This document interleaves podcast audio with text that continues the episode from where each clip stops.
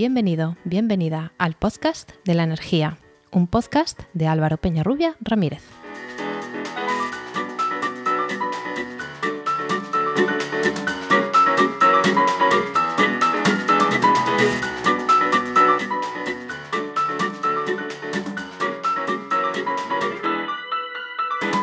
Hola, hola, recibid la bienvenida una vez más al capítulo 5 de 14 de mayo de 2021 de El Podcast de la Energía, un podcast de Podcastidae, la red de podcast de ciencia, medio ambiente y naturaleza. Al hilo de los últimos cambios en las tarifas de energía eléctrica, está habiendo mucho revuelo, mucha incertidumbre, mucha queja, mucho meme, mucha desinformación también y mucho darle vueltas para ver cómo podemos gastar menos. Como dicen los influencers, me estáis preguntando mucho por redes sociales sobre si puedo ponerme baterías y gastar solo en periodo barato.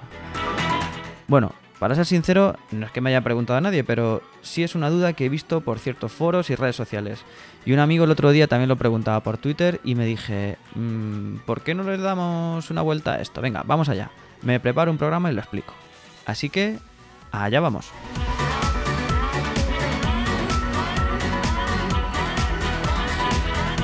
Hoy va a ser uno de esos programas en los que intervendré yo solo y voy a intentar estar al nivel de las personas que ya han pasado por aquí, porque he de decir que por mi impresión personal que ya tenía cuando invitaba a estas personas y por los comentarios que me han llegado, el nivel ha sido muy muy bueno y estoy muy contento de ello.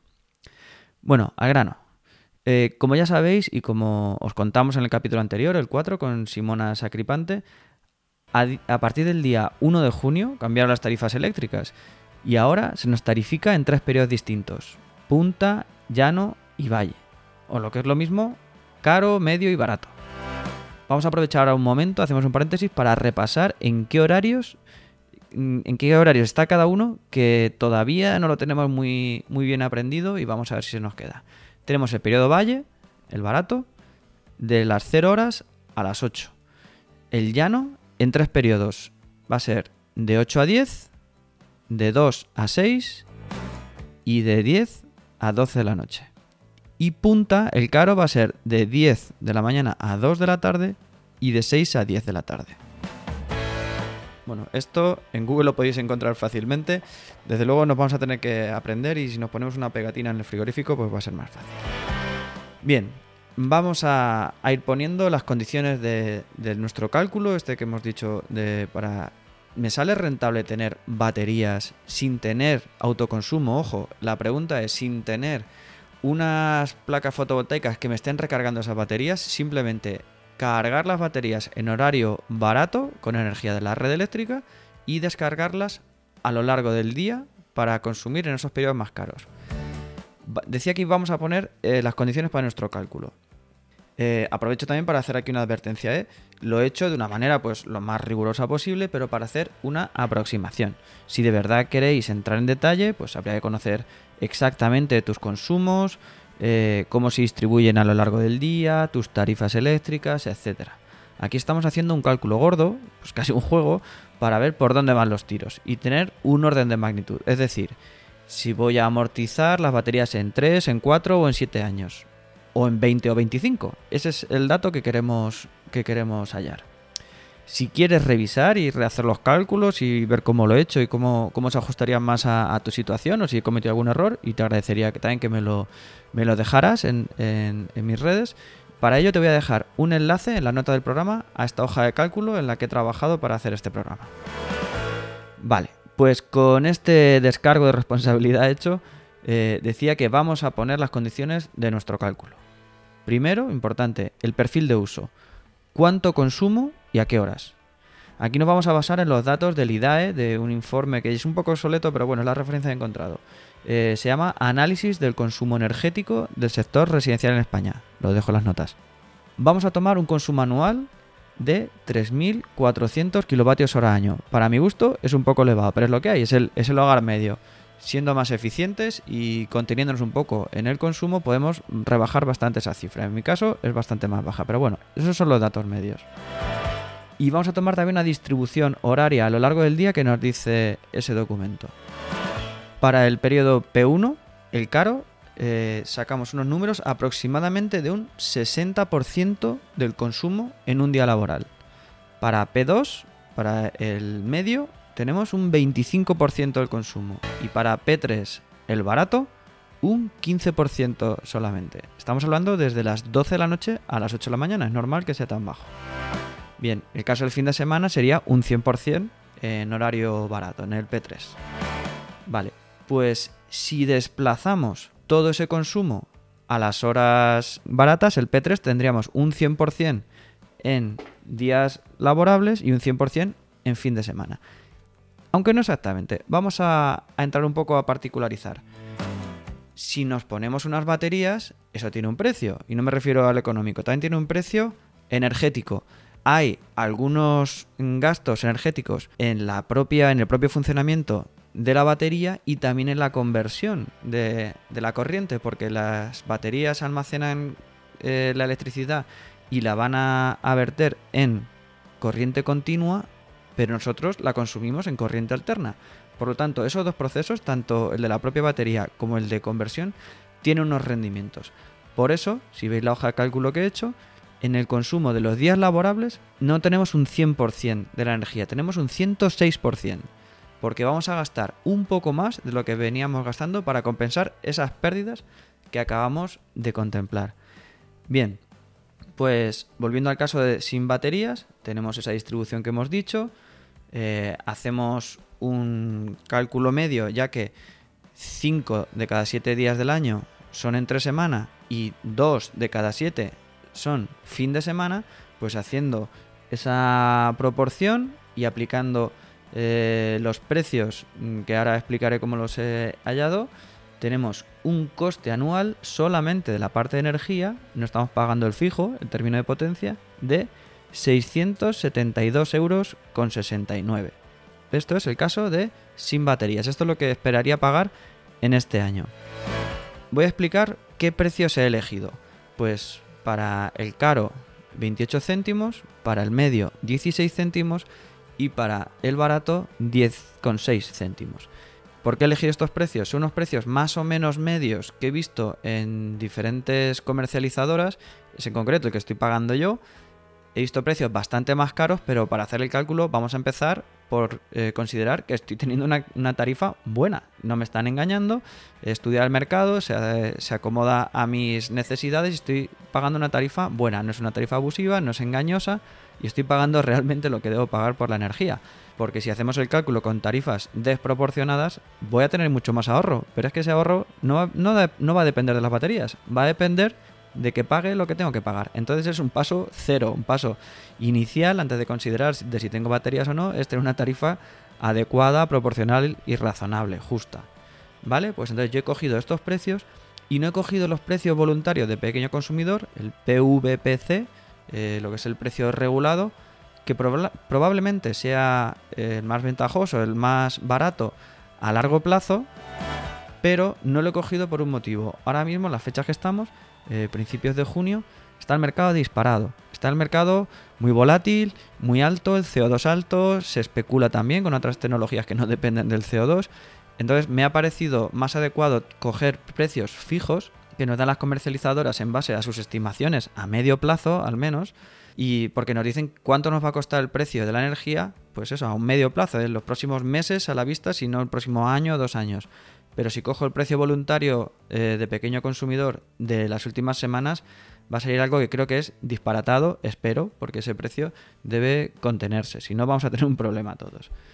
¿Vale? Pues bueno, con estas consideraciones repito el cálculo para la situación de con baterías y me da un coste anual de 389 euros con 30 céntimos. Es decir, si hacemos la diferencia nos quedan un pelín más de 283 euros al año de ahorro. Bueno, no está mal, son 283 eh, euros. ¿Esto da suficiente para pagar una batería? No. Pues vamos al siguiente paso. ¿Cuánto me cuesta una batería y qué batería me pongo? Bueno, pues mm, yo he estado ojeando a ver qué baterías puedo usar. Yo he elegido una batería Sonnen, un fabricante alemán bastante fiable, solvente Una batería Sonnen de la serie 10 de 11 kilovatios hora de capacidad máxima. 10 kilovatios hora de capacidad eh, útil real. En nuestro caso, necesitamos un promedio diario de 9,5. O sea, estamos bien al día en el que compramos la batería. No ha ido una batería muy grande. Eh, sabemos que las baterías se van degradando y poco a poco no podemos usar todo su fondo de carga. Pero bueno, no es un problema grande tampoco porque esos 9,5 es el consumo con todos los, en todos los periodos. Así que no vamos a gastar, no vamos a necesitar esa carga todos los días. Bien, he elegido esta batería, que no es barata, por su fiabilidad, porque nos dan una muy larga vida, porque mm, esto es importante para la amortización, no solamente que sea cara o barata, sino que nos vaya a durar mucho. Nos están dando 10.000 ciclos de carga y descarga. Es decir, si hacemos uno por día, tenemos más de 27 años de carga y descarga, nos dice el fabricante. Además, tenemos que esta batería integra un inversor. Decíamos que la batería se carga y se descarga en corriente continua y nosotros usamos corriente alterna en nuestra vivienda. Pues este aparato que integra la, batería ya nos hace esa conversión. Esto es algo de lo que no nos tenemos que preocupar específicamente cuando tenemos una instalación fotovoltaica porque ya la instalación fotovoltaica tendrá un inversor que se conecta a los módulos y se conecta también a la batería. Y será un inversor con cargador de baterías, con regulador, etc. Pero es un aparato que no asociamos directamente a las baterías porque hace una función de, de todo el sistema. Pero si queremos solo una batería, no podemos engancharnos directamente a ella. Tenemos que tener esa conversión. También tendremos que tener en cuenta otras cuestiones que no vamos a entrar al detalle hoy, pero tendremos que poner un dispositivo anti, antivertido a la red, porque no puede ser que estemos inyectando energía a la red, no solamente porque la estemos regalando, sino porque puede suponer un problema en la gestión de la red y en la propia seguridad. Si tenemos a alguien arreglándonos la luz de la escalera o en, o en la zona alrededor de nuestra vivienda y piensan que está toda la corriente quitada y resulta que nosotros estamos inyectando furtivamente energía a la red, pues podemos crearle un problema serio a alguien. Por lo tanto, bueno, tanto a nivel técnico como a nivel de administración y de eh, permisos y demás, pues hoy no es el momento de entrar en ese detalle, pero que sepáis que también habrá que valorarlo si decidimos llevar a cabo este tipo de instalación. Bueno, pues decíamos que habíamos, habíamos elegido una batería fantástica, fiable, que dura mucho, que además estéticamente es muy agradable, podría estar en un salón de una vivienda, no es, un cacharro ahí que, pongamos, sino han cuidado también e, esa línea. ¿Cuánto nos cuesta? Pues tirando no muy por lo alto, he puesto 8.000 euros. Esto es bastante dinero, pero ya digo que las prestaciones son buenas y que usado conjuntamente con un sistema fotovoltaico puede amortizarse. ¿Puede amortizarse solamente en el caso que estamos estudiando hoy? Pues sí, pero en 28,23 años. Eso es bastante. Si recordáis que he dicho que la vida útil de la batería la ponían en 27 años, tenemos 28 años para amortizar. A esa edad va a llegar la batería renqueante si llega. Por lo tanto, no, respondiendo a la pregunta que hoy hacíamos, ¿puedo conectarme con una batería para consumir solo energía barata? No, la respuesta es no, según mis cálculos, que digo que os dejo a disposición, que busquéis a ver si hay algún fallo, que retoquéis para ver si se adapta a otras condiciones, pero que a priori como número gordo a mí no me dan los números. Vamos a hacer un breve parón para hacer la sección de ¿Sabías qué? Y a la vuelta hablamos de algunas consideraciones alrededor de este hecho de tener baterías en casa, si es bueno o no, eh, qué implica. Hasta ahora. ¿Sabías qué? ¿Sabías que las baterías es solo una forma más de almacenar energía para aprovecharla posteriormente? Por ejemplo, tenemos la química. Bueno, que ahí estaría incluida la batería. Es también la que empleamos en los hidrocarburos o combustibles en general, o también en hidrógeno, ya sea quemándolo o como pila de hidrógeno. Tenemos la energía elástica, que es la que aprovechamos cuando le damos cuerda a un reloj, o la potencial, que también usamos en un reloj, en este caso de pared, cuando elevamos sus pesas y van cayendo poco a poco. Una aplicación mucho más potente de la energía potencial es la energía hidráulica, no solamente la que conocemos habitualmente, que es una presa que se vacía en solamente en un sentido, sino la hidráulica de bombeo, que es a las horas en las que hay exceso de energía, subimos el agua a una cota superior antes de, de salir de la presa y cuando hay demanda de energía la liberamos. Hemos guardado energía elevando el agua, dándole energía potencial. La energía neumática, que se utiliza en muchos procesos industriales, incluso mm, para la generación también de electricidad, eh, he visto aplicaciones en las que se almacenan aire a altísima presión bajo el mar y después se libera cuando es necesario moviendo una turbina y genera energía eléctrica. Energía térmica, pues todos conoceréis el caso de un radiador con un elemento acumulador de alta capacidad térmica o un depósito de agua que almacena calor o frío en un fluido cuando hay energía disponible o barata y se utiliza posteriormente cuando se requiera.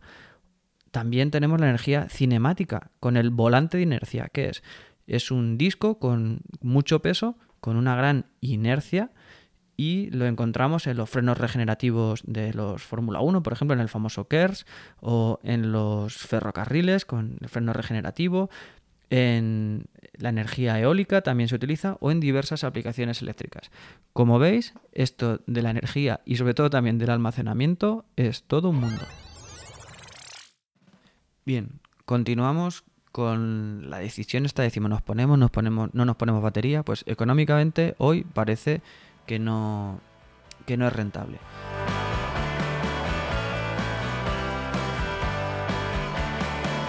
Pero, ¿podría la tecnología y el precio de la energía hacer que esta pregunta que hoy hemos respondido rotundamente no pueda cambiar? Pues vamos a ver factores. Precio de la energía. ¿Hay expectativas de que un mayor precio de la energía vaya a hacer que sea rentable esta solución? Pues parece que no.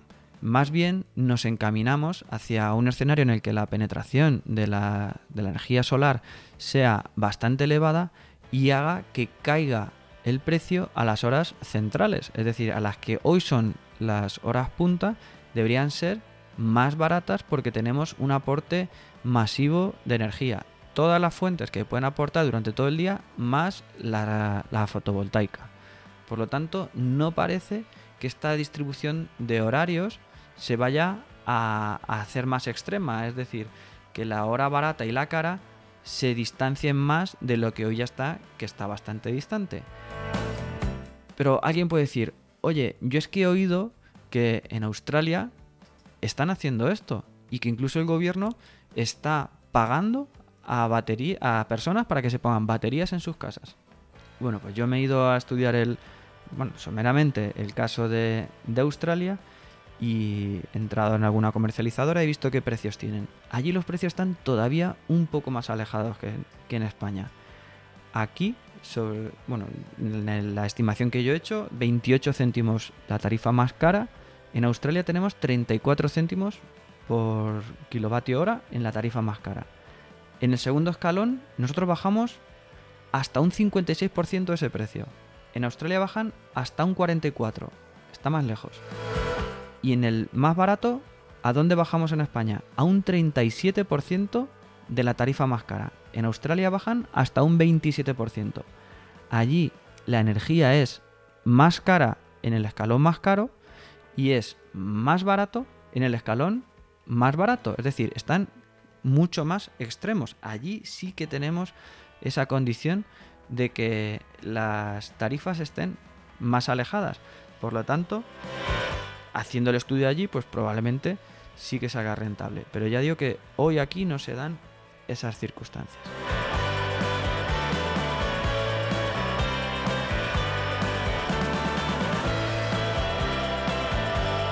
¿Y si bajan los precios de las baterías? Porque yo he oído que en esto de la fotovoltaica y demás está bajando mucho los precios, las baterías también.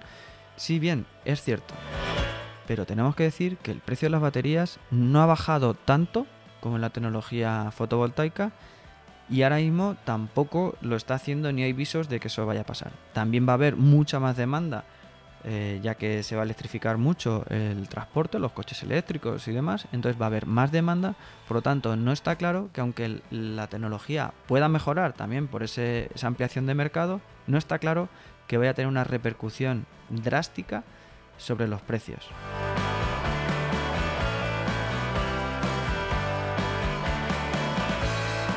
¿Y esto es necesario o no? ¿Es conveniente o no? Pues yo hago un análisis en que separo dos causas. Una, la económica y otra, la técnica. Como he dicho, la fotovoltaica se va a concentrar cada vez más en el centro de las horas solares, la producción del mix energético va a ser mucho mayor a esas horas y vamos a crear un cierto desequilibrio con el resto de horas del día.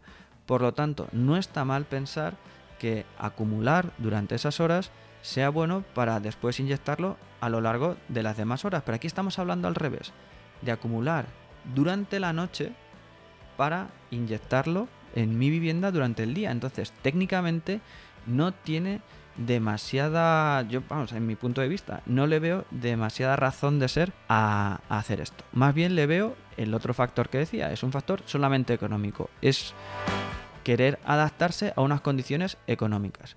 Si el gobierno de Australia del Sur, que decíamos antes, quiere incentivar que personas en hogares vulnerables tengan tarifas o tengan gastos energéticos más asumibles, quizá no deberían preocuparse en meter más cacharros dentro de casa, generar residuos, también de difícil gestión, por cierto, las baterías no son fáciles de, gestionar. En lugar de hacer eso, ¿por qué no se influye sobre el mercado?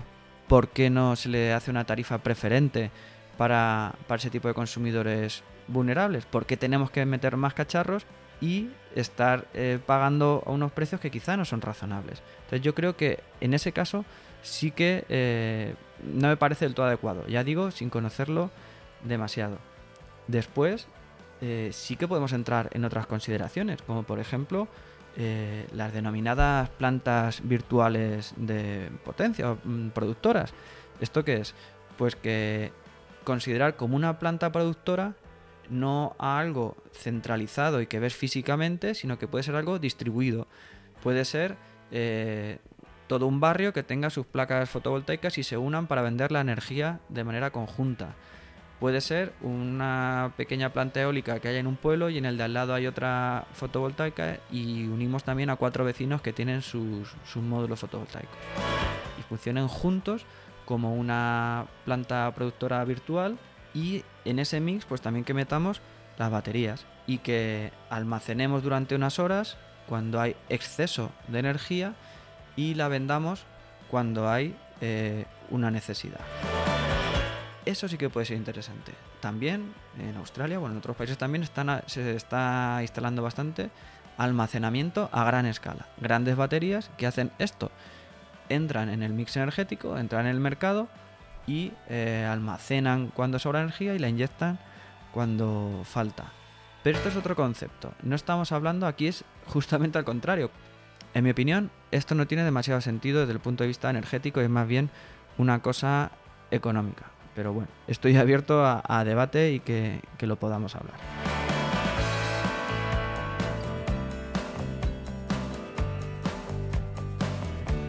En mi opinión, ¿qué podemos hacer para bajar esa, esa, factura eléctrica que tanto nos preocupa desde hace tiempo y sobre todo estos días se ha puesto muy en el debate público? Pues para empezar, estudiar bien mi factura, ver si es la más conveniente y, ojo, aquí hemos estado hablando de precios, yo todo el rato he hablando de precios con impuestos incluidos, porque cuando comparemos tarifas o facturas, ojo, que no todas las comercializadoras los ponen con impuestos y podemos estar comparando cosas que no son lo mismo. La energía eléctrica tiene un 5% de impuesto específico y un 21% de IVA a día de hoy. Ojito cuando comparemos tarifas, que las dos tengan todo incluido o no. Pues lo primero es eso, ver si la tarifa que me están cobrando es la adecuada, es justa y es razonable. Después, intentar amoldar mi, uso a, esas tarifas para que sea más barato.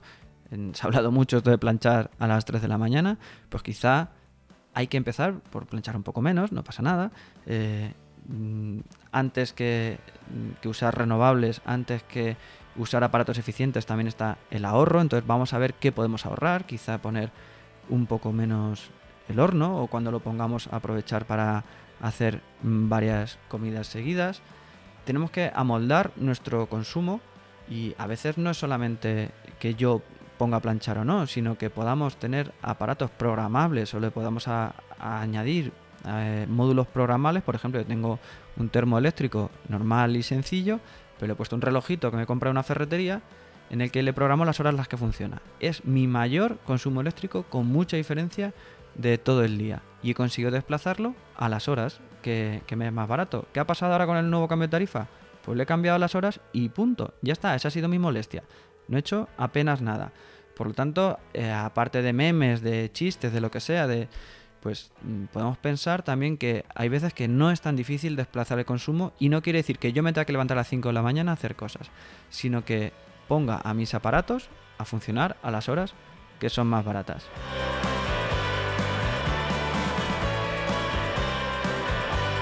Otro caso sería la lavadora, por ejemplo. En mi caso tiene programación y la ponemos, la poníamos ya en horario barato, pues ahora lo adaptamos al nuevo horario barato. Si es una lavadora un poco más antigua y no tiene programación, pues habría que ver si con un relojito como el que decíamos se lo añadimos y también le podemos eh, programar a ciertas horas. Esto es verdad que puede generar algunos problemas con vecinos que hay que tener también en cuenta. También e, esta lavadora tiene función secadora y la usamos muy poco. La usamos al cabo del año, pues no sé si llegará a 10 veces. Solamente los casos imprescindibles que llueve, que necesitamos la ropa. Si no, la secamos al aire en el exterior o incluso dentro de casa. Hay que hacer un uso razonable de la energía y en mi caso eh, priorizamos cuando sea solamente necesario. Y dicho todo lo anterior, pues he de decir que a la fecha que estamos grabando este podcast, pues los precios del mercado mayorista están disparados. Va a ser el mes de junio probablemente más caro de la historia. Y quizá también el reparto que se ha hecho de horas para las tarifas y los cargos que se han asociado a cada uno de esos horarios quizá no sean los más razonables. Es decir, no creo que la opción actual ni de tarifas ni de cómo funciona el mercado sean los ideales. O sea, no estoy justificando que el mes de junio vaya a ser el más caro de la historia. Creo que hay que trabajar, hay que trabajar mucho en eso y en el capítulo anterior con Simona Sacripante hablamos de, algunos defectos del sistema de fijación de precios de la energía. Pero bueno, creo que también eh, hay que tener en cuenta las otras consideraciones que estoy hablando de distribución de consumos y reducción también de la energía que creamos que no es imprescindible. y es que el ahorro, la eficiencia energética y la flexibilización de la demanda van a ser algunos de los aspectos más importantes de la transición energética. Esta frase no es mía, bueno, le he añadido lo del ahorro al principio, pero la he extraído de, un artículo al que, me he basado en él para hacer este, este ejercicio de hoy, este programa, que se llama ¿Tiene sentido el almacenamiento sin autoconsumo? Lo he extraído de, del periódico digital Energías Renovables y intervienen ahí personas de, del IDAE y también de Aleasoft, por ejemplo, que es de la persona que le, he traído esta frase, esta frase y que te recomiendo que leas. Los precios a lo mejor están obsoletos porque es de hace unos años, pero el fundamento y muchos de los razonamientos que, que yo he expuesto aquí están extraídos de ese artículo y me ha parecido muy interesante. Te lo dejo en las notas del programa. Así que nada, espero que te haya resultado eh, interesante este programa, que ha sido más corto que los que venía haciendo con, cuando venían personas también a hablar, pero creo que tampoco es bueno que me, me largue yo solo aquí hablando. Así que nada, hasta aquí este quinto episodio del podcast de la energía. Si te ha gustado, te sugiero que te suscribas. Si crees que más personas eh, les puede resultar interesante, me ayudaría mucho que lo compartieras. Y si lo que quieres es hacer alguna sugerencia, comentario, valoración o corrección, lo puedes hacer encontrándome en mi perfil de LinkedIn, Álvaro Peñarrubia Ramírez, o en las redes sociales y página de Podcastidae, y en Twitter con el hashtag el podcast de la energía. Nada más, un placer tenerte al otro lado y te espero para el siguiente programa. Sé eficiente. Hasta pronto.